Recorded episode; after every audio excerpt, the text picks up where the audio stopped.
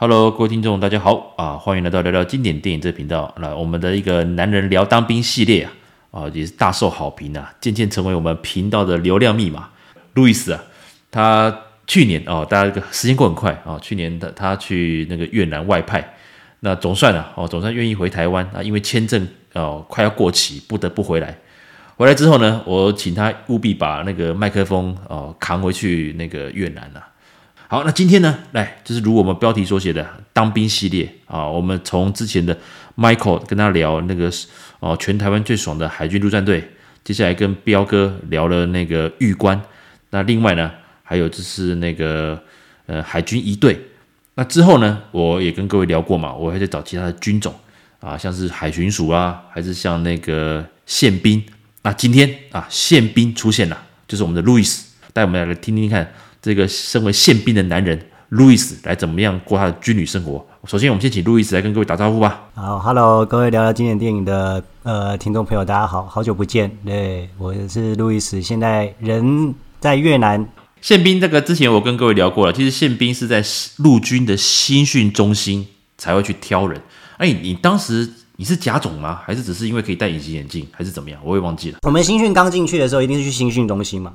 啊，那个宪哥那时候是去哪里？在关田啊，阿扁的故乡、啊哎、台南呐、啊，我是在成功岭啊，对啊，对啊，啊对，然后那时候就新训嘛，新训开始前十天嘛，我是没有经历过宪宪哥那个时候好像有大学的那个嘛，大学你大学有上过成功岭是不是？还是有有成功岭对，倒数第二届。哦，那个时候我我那个时候我没有，那个那个时候你们还蛮硬的。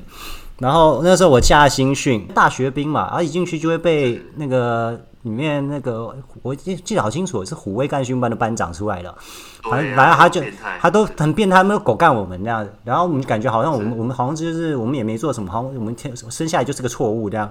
讲到虎跃干训班会咬牙切齿的，除了我之外，还有彪哥啦。大家可以回去再听那一集哦。这大家就包括今天的那个路易斯，大家就知道成功岭的虎跃干训班多么变态。他们骂人真的是就是会让你记一辈子的那一种那样。那个时候他们就会呃，我记得好像是第三天，对对对，我们那个时候在中山市，对，然后那个时候呃，好像是县训官来挑人。然后那个时候，对，然后那个时候，虎威干训班的班长就很靠北啊，他只是直接说：“我跟你讲啦，这个因为我们新训完一呃新训一个月完之后就下部队嘛，对，然后下部队就看你抽到哪边，然后他们直接说，我跟你讲，他他就直接跟我们说，我们这一这一梯的外岛签很多，然后就被唬住了，对，他就说你如果不想去外岛，想要留在台湾本岛的话，你就去被现就是被现训官选走这样子。他那个时候好死不死就是被唬住了嘛。”我没想到去去外岛，因为像胜哥或者是我另外我们另外一个好朋友，你们都是在外岛当兵。我后来回想起来，其实有点后悔，就是如果你一辈子你你可能也不会去什么东瀛啊，或者是东沙群，或者是东沙群岛那个地方嘛。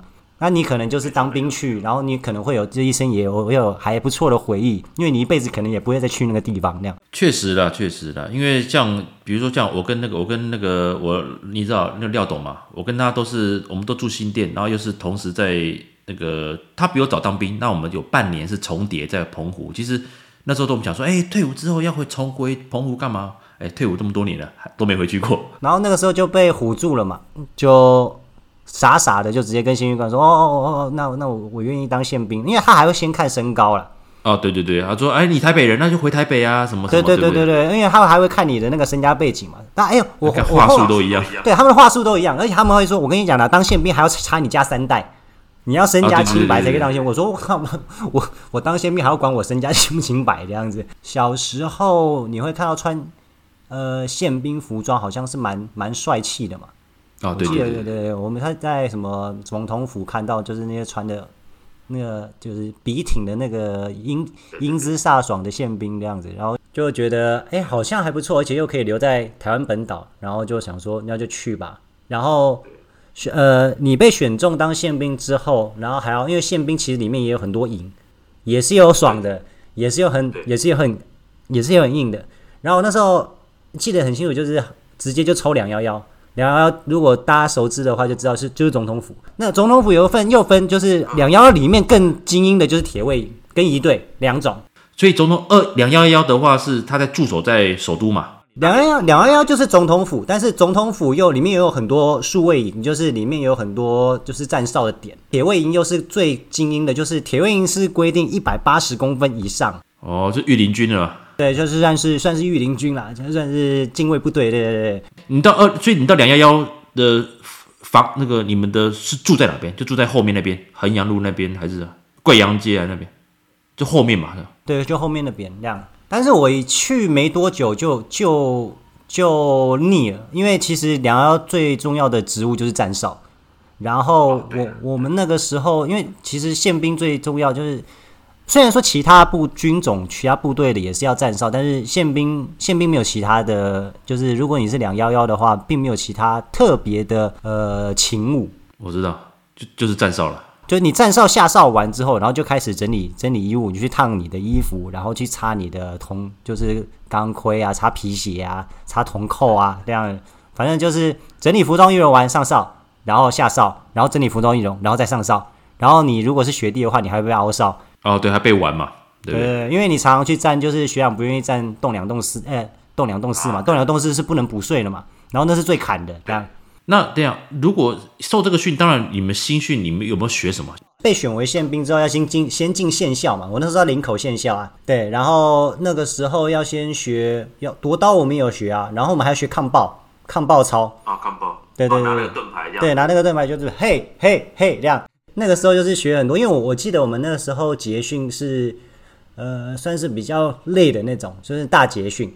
大捷训的意思就是你要去做，呃，你要穿甲种服装，然后去那边做很多的呃操练呐，就是变成一个，因为家长会来看嘛，就跟那个爬天堂路捷训一样，对，就是表演给大家看。如果小捷训的话，好像不就不用，但是我们那那一梯是大捷训。哦，所以你爸妈也有受邀去去观礼？爸妈有受邀去啊，对啊，然后还有还有合照，哎，对我那时候就穿假种服，对对对。哦，那个脸上晒出了忠贞带。哎，对对，就是哦，那个我跟各位讲，不要以为宪兵的服装很好看，我跟你讲，那些都是不人道的衣服。所有的那个是衬衫，没错，可是衬衫的所有东西都是下面有会有一个扣子，就是那个呃纽扣，它是整个缝起来的，就是你整个是缝死，你穿上去会非常几乎是没有办法呼吸的。因为很贴哦，了解了解，所以身材也要好了，对不对？坦白讲，呃，对，就是，可是你当兵不太可能身材不好啊。啊啊，对对对对对，你每天都操练，你每天都在做体能训练，然后吃的吃的是很多没错，可是你的消耗也大。当兵的时候就是我身材最好的时候啊。哎，我也是啊，我跟我老婆说，我以前六块腹肌，我退伍之后六十八公斤，都没人相信我。就你那个，就是胜哥那时候六块腹肌，然后现在已经变成全部都一块嘛，就集合在一起这样子。这个男男人当兵就是为什么会好玩？就是你那个当下会觉得很痛苦，但是你回想起来，你会觉得说，哎，好像还蛮蛮蛮值得回忆的这样。没错没错，而且是一些话题啦。你今天像有时候我们坦白讲，我们会遇到一些年轻的像后、哦、对他们他们现在当四个月嘛，我算是呃虽然是宪兵，但是我后来。离开两幺幺之后，呃，后来又到两两五，就是我去，我去，我去了那个，哎，哇，我我真的是离开太久，那个不算炮兵，我啊装甲装甲宪兵，我是半装甲宪兵，哦，所以你们就你脸上有那个 V 幺五洞嘛？有，嗯，对，所以我才会学那个东西。我不是驾驶兵，但是我们要学怎么怎么把。五菱机箱弄上去之类的，对，放上去这样子，哦、我们要学怎么装。对，有挂车长吗？还是没有？只是没有没有没有没有挂车长。对对对，因为我后来后来就转情报情报室了嘛。因为我们那时候我在我在步兵学校，我是开装甲车，可是装甲车的受训是假驾，他是假车驾驶兵，他是在步兵学校。那时候很好笑，我们二阶段训，我们以为我们要去虎口，那我我我还我还跟我前女友说，哎一，在虎口哎，要回去也很方便。就想到，哎，看这车子怎么怪怪，一下到了，哎，到凤山，我就从关田出发，我就奇怪啊，不是应该要北上吗？没有，要直接到开到那个凤山，哎，那差很多哎。对，那我们同期就是有六个宪兵，他们就是来开 V 幺五洞，所以他们车子、哦、我们一起生活。可是他们，因为他们是下部队之后才回来的，所以其实他们比我们老一点点，老几梯，而且摇摆啊，对，摇摆，哎，不过也没没有交集啦，因为都受训，然后他们就是自己六个人过自己的。这样子，哎，你们你们陆军不是穿红短裤对不对？因为宪兵就没有啦，我们宪兵就是穿红短裤啊，对对对，对啊，所以所以他们六个人很显眼啊，所以那个红短裤到一退我就被我丢掉了，因为难看的要死，很短，一个回忆了。哎，不过为什么你要你要从两幺幺离开？对，因为第一个是无聊啦，就是你只有做服装、游泳整理跟站哨嘛。然后号哨虽然不合理，但是我觉得当兵本来就是不合理去磨练嘛。但是我觉得实在太无聊了，就是当兵可能如果你真的要浪费时间的话，你总是要做一些比较让自己觉得呃有意义的事情。国军就两件事情嘛，站哨跟表面功夫嘛，还有造假哦，三件事情。哎，对对，这个这个我们很厉害的，那个。哎，表面功夫跟造假，我们实在太厉害了。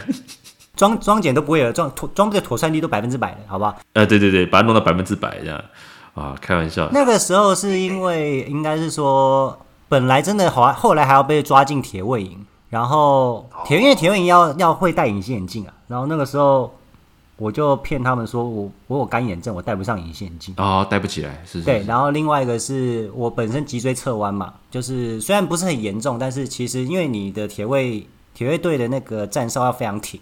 而且是不绝，而且是绝对不能动，所以你只要一点点的，只要见检有一些些问题的话，是他们是不会让你去。诶，那个佐佐诺夫升旗是铁卫营吗？对，佐诺夫升旗应该是铁卫营，因为详细的情况我也我也我也不知道。但是铁卫营应该就是说，就是里面最最累的啦，就是因为相信如果听众呃可以去 Google 的话，也可以直接 Google 铁卫营，你就知道他们有多多砍这样子。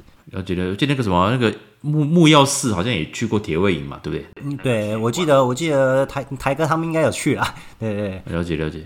那你站哨之后有没有被什么北一女的搭讪过？哦 哦，因为我们那时候是站，就北一女的学生下课的时候会经过，然后他们有一次好像东，因为我东西掉了，然后我不能动，因为我在站哨，我就请北一女的学生帮我捡，然后他们就兴冲冲的捡起来，然后还给我。但是因为我 我不能动，然后我我只能点头跟他们致意。就结果我一稍微一点头，那个那个钢盔，那个那个哎、欸、那个白色头盔哦，就往前往前滑了。对，他就往前滑了，然后我整个就这样盯住，然后就不动这样子。结果那个北一女生笑开怀这样，要等他们走远之后还自己在调整这样子，因为怎么让都怎么让不帅啊？对，就。你知道现那个梦想是美好的，现实是残酷的嘛？那样，你们站哨通常会站哪个地方？还是都会轮？除了内卫内卫兵之外，内卫兵内卫兵之外之其他的都会轮啊。对对，但是我真的是站没两次，我就真的就觉得很无聊，就是不是我想要的军旅生活。了解了，哎，所以你们穿那个白色衬衫那种旁边那种暗哨，也是你们同营的吗？哦，这我不知道，我不确定是不是，哦、不确定是不是同营的。对对对。不过至少你，那那你有穿过便衣哨吗？还是你就是都、就是维持穿军穿那个甲种的？一定都甲种，我没有穿过便衣哨。哦、对对对对，不知道为什么他们要放那个铁环在就在裤子的里面，然后缝起来。然后宪兵的那个服装，有点像像宪哥有打棒球就知道，我们不是宪棒球有会穿那种高绑高筒啊，就算绑腿那种。但我们我们不是绑绑腿哦，我们是直接把那个那个类似像铜环的东西。啊，我懂。然后直接把它对，然后把裤管，然后把裤管跟铜铜环缝起来，缝死这样。所以你整个裤子就变成七分裤，然后再加军靴。了解了解啊，了解。难怪你们永远不会掉。然后我们永远不会，当然不会掉，因为它就是卡在那边嘛。然后因为有重量的关系，你就会觉得，然后再加上有我们都会烫线，你就会觉得那裤子非常挺，你也都很痛苦的。呃，跟各位讲，这一集出现的话，这一集如果大家听到的话。它的前一集其实就是海军一队，海军一队的操的训练的过程也是很操了。然后这个大家到时候呃，对对，再再听我们上一集。那这一集就是聊宪兵。我听你这样讲，其实我坦白讲，所以你们其实对于你离开了两幺幺之后才去精进战绩嘛，对不对？也没有精进战绩啊。我们去我去两两五之后，实际上我呃我有两两五就操练比较多，就是会操体能。然后我们那时候也有超无相战绩。那两幺幺到底除了勤务之外，还会有什么训练？下部队吗？呃，下基地吗？还是也会有一些基本的，但是比较少。因为我在两幺幺待的时间真的很短，就是我一站哨就觉得那不是那不是我要的东西。就是大家以为外表看起来很帅，但是实际上真的是还好。你以为说核心，然后感觉就是呃，就是这种顶尖的那种中，呃，靠近中央的嘛？就就就你一度以为你可能是特，就是特种部队嘛？对，然后后来你，后来人家把你当那个，唉，就是这样。哎，所以去抓违纪，路上那种抓，还是那种派驻在这种什么铁路那个，在机场还是在火车站那种，就是哪种单位啊？据你所知，嗯，宪兵有分很多单位嘛，比如说两幺幺就是总统府，呃，应该是三两五还是三两九啊？就是松山机场。哦，就是跟着他们，那他们驻地也在机场那边。他们驻地在机场哦，超爽的。那也肩负保卫机场嘛？肩负保卫，因为其实呃，宪兵还有另外一个很重要的勤务是出特勤啊。了解，了解，了解。那比如说，像我后来去了连两五之后，我最大的收获就是，其实呃，我觉得最有趣就是出特勤，哎，就是我们会穿那种白色衬衫。然后，然后一个背心，然后你你就会有一个耳机在这边嘛，看起来真的很像保镖，看起来真的很像特勤这样。一看就知道你是阿兵哥了。对，因为你的头发很短嘛，然后你又不会戴墨镜那样。所以你当年跟我说你去支援那个世运嘛，对不对？我去支援听，呃，我去支援蛮多的，我去支援听奥勤务，就是那个时候零零九年是呃听障奥运。听障，那所以跟。那个前前前女友就是在那时候认识的嘛，对不对？我忘记是前前前哪个前那第几个前，对对对，那个时候是呃，不不要不要把我在那个勤务的时候去搭讪女生的事情爆出来，这样。哦，了解。不要讲，你都让北一女去帮你捡枪了，哎哎哎，没有枪，没有枪，是笔啦，因为我们不是这边都有很多笔嘛。那这样子，其实纵观来说，你的宪兵生活有算多彩多姿吗？如果这样讲，我觉得。其实整个我不要不要想宪兵哈，应该说整个军旅生涯，当然当然我的军种是宪兵嘛。我觉得最有意义的事情，应该就是除了出特勤很有趣之外，哦，我我应该有跟森哥那个时候聊天有聊到嘛。我先给大家讲一下，我们有去找过炸弹，在在中正纪在中正纪念堂，就是现在的对，那个不是线报，就是我记得很清楚，那天是隔天是蒋经国纪念音乐会。然后在现在的自由广场，就是以前的中正纪念堂，然后那个时候要办那些活动，然后我们那天是凌晨出特勤，然后长官直接在凌晨一呃 动动幺动动的时候跟我们说，他说他埋了三个炸弹在会场，他要考验我们，就是能不能在。动六动的五个小时之内找到那三个炸弹，哎，这是所以这是模拟状况还是？这是模拟状况，这是模拟状况啊，对，也不会埋真的炸弹啦。对，他他就是在就是而且很暗，就是那时候就是凌晨嘛，凌晨一点到凌晨六点，五个小时的时间，然后让我们几个出对对，就是出特勤的人，就是哦，因为我们不能睡觉，然后我们就在那边就是在没有路灯，然后在因为那个时候纪念音乐会有做很多架台嘛。然后我们就是在那个棚架那边找炸弹这样子，你把自己当做把自己当做雷利就可以了。蒋三河那要旁那要那要对面天台的兄弟用强力望远镜来看啊。好了，各位听众，这个我刚讲的老梗哦，蒋三河跟雷利听得懂的就听得懂了哦。这个这个老梗真的是宪哥宪哥讲出来，大概没几个人能接啦，就是能接的人很少这样。好了，开玩笑。那今天当然很很很奇妙了，因为其实我原本是要跟那个路易斯是聊那个《无间道职场学》啦，因为职场学系列也是我们那个这个频道的流量密码之一啦。那只不过刚聊当兵聊聊，那就先聊当兵好了。所以职场学这个部分以后我再做个补充。那这样子，如果除了这个勤务之外，有没有什么印象深刻的？那个时候去救灾啊，救灾。那、欸、是哪一次？哪一次风灾？八八八八风灾啊，莫拉克。啊、莫拉克。对，那个时候我们特别，我们是整个营区被叫去，那个时候很惨嘛。然后我们是那个时候小林区淹掉，你记，宪哥知道吗？我知道，我知道。对对对，小林村小林村灭村嘛，这样。然后我们那时候是因为有分有有分勤务的，就是比较比较老一老一梯的，就是会先去小林村救。然后我那个时候是去岐山，但岐山其实也蛮严重的。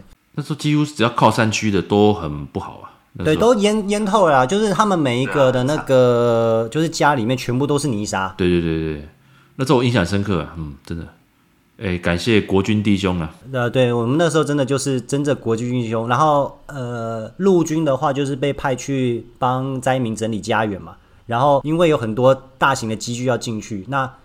宪兵还有一个很重要的功能，就是指挥交通。因为，对我们我们在大捷训的时候会练指挥交通嘛。啊，我们那个时候就是哦，我记得我那个时候就是，因为我们我们队上人手也不足，我一个人就是站九到十个小时，就是在那个从从早到晚，就是在那边指挥 指挥机具进来，然后指挥国军赶快进去救我这样子，有一种成就感，就是你看到那些满目疮痍，然后大家就是。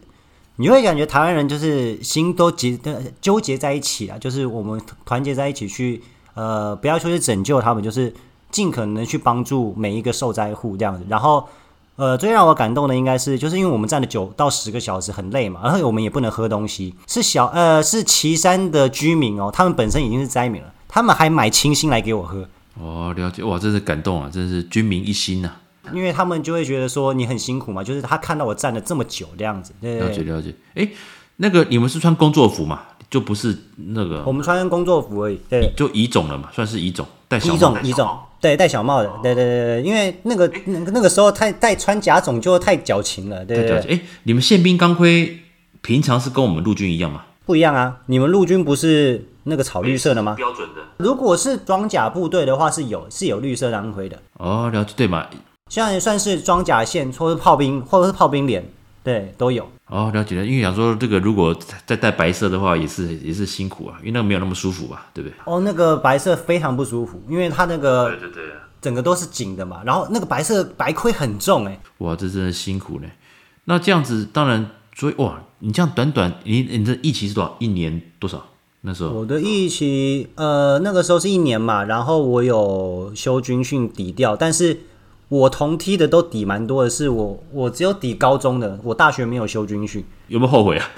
呃，有一点，但是后来就想说算了，因为最后你你到最后，虽然有些人比你先走，但最后最后你也老了，你也是都在，你最后也是在营区，就是就是过得还算舒服这样。也不过换句话说，你没修军训的那几个小时，也是也是在晃啊，对不对？那 也是在晃啊，对啊，其实其实我觉得差不差不多啦。你比如说你，你你早七天退伍，或者是你晚七天退伍，我觉得只差一个礼拜的话，没有什么太大差，除非你差到一个月这样。了解了解，那这样子，哎，所以你的役期好，就我就不讲，就就当做是一年。哇，你一年整整一年，其实你这样子收获，你的经验很多呢。就光宪兵，然后一六连串这样子，就还蛮蛮有趣的，对，至少是有趣的。而且我也去过那个圆山饭店。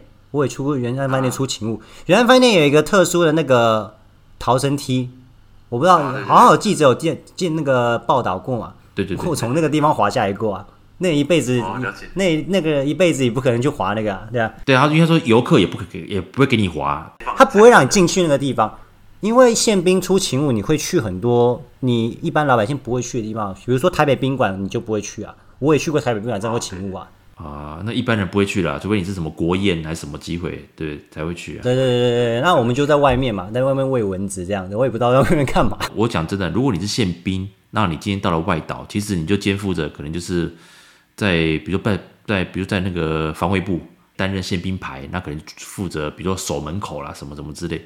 其实每个宪兵的任务都不一样啊。那这次你在首都，当然也有机会去参与到救灾了。那我这样讲是因为。我下部队的时候，我在旅部连，那我们连刚好前一年是有那个遇到那个澎湖的空难，所以我们最老的那时候有稍微碰到，那个时候快退伍，那个最老的那个上兵，他有参与过救灾，就是去捡那些罹难者的那些那些遗体啊。他说其实那时候真的是也是很震撼啊，对，所以那时候真的是，诶，他说有有安排大家去看一下心理的一个评估啦，心理的一个咨询这样子。哦，那个确实是因为你一辈子可能没有办法去想象那个场景嘛。对对对对，那个惨。我那时候还没有去到最危险的地方，就是小林村嘛，那个是最惨，灭灭掉了。对对对，那个是里面都是像馆长不是有说，他那个时候有看到石块，他当年对对，他也在那个时候。然后我那个时候在岐山，其实是相对来讲是比较好，但是也是进了灾区这样子。那你就会想到说，因为当回归到平民老百姓，你常常看到。呃，比如说一些风灾，然后国军去救灾，你可能没有，你可能在电视上，你只能看到说，就是看到记者，然后穿的雨衣，然后在泥堆里面报道，你可能只有那样子的感受，但是实际上的状况可能远比你想象中要来的凄惨。这个可能是一般平民老百姓没有办法理解。如果你没有进过实际进过灾区的话了，了解了解，哇，这个真的是不简单了。所以当然了，我们一路录这个当兵系列啦，那里面那个打打闹闹、那个好玩的事情也很多。可是跟各位讲，我们录这些其实都是我们当兵的经验。那里面当然有时候我们会爆一些粗口，干掉一下军中的事情。可是其实我们真的，我们当过兵，真的对国家还是有个认同感哪怕是说这个国家的要不要改国号了，这个说这都是另外一回事。那我们本身其实，呃，保卫国家绝对是我们的一个义务啦，而且也是我们的责任。那就像刚路易斯讲的，虽然没有打仗，可是其实我们呃国军弟兄哦，在人民需要的时候，还有这种所谓这种天灾的状况之下，还是会哦这个在第一线啊来投入救灾啊。那这样子也很。呃，真的是大家一定要，我们就是军民一心呐、啊，哦，我们也是要尊重，也是要感谢这些在第一线的这个服役的，不管是义务役也好，还是志愿役啊，大家都很辛苦了。以上感谢各位收听，我们下次见喽，拜拜，拜拜，谢谢。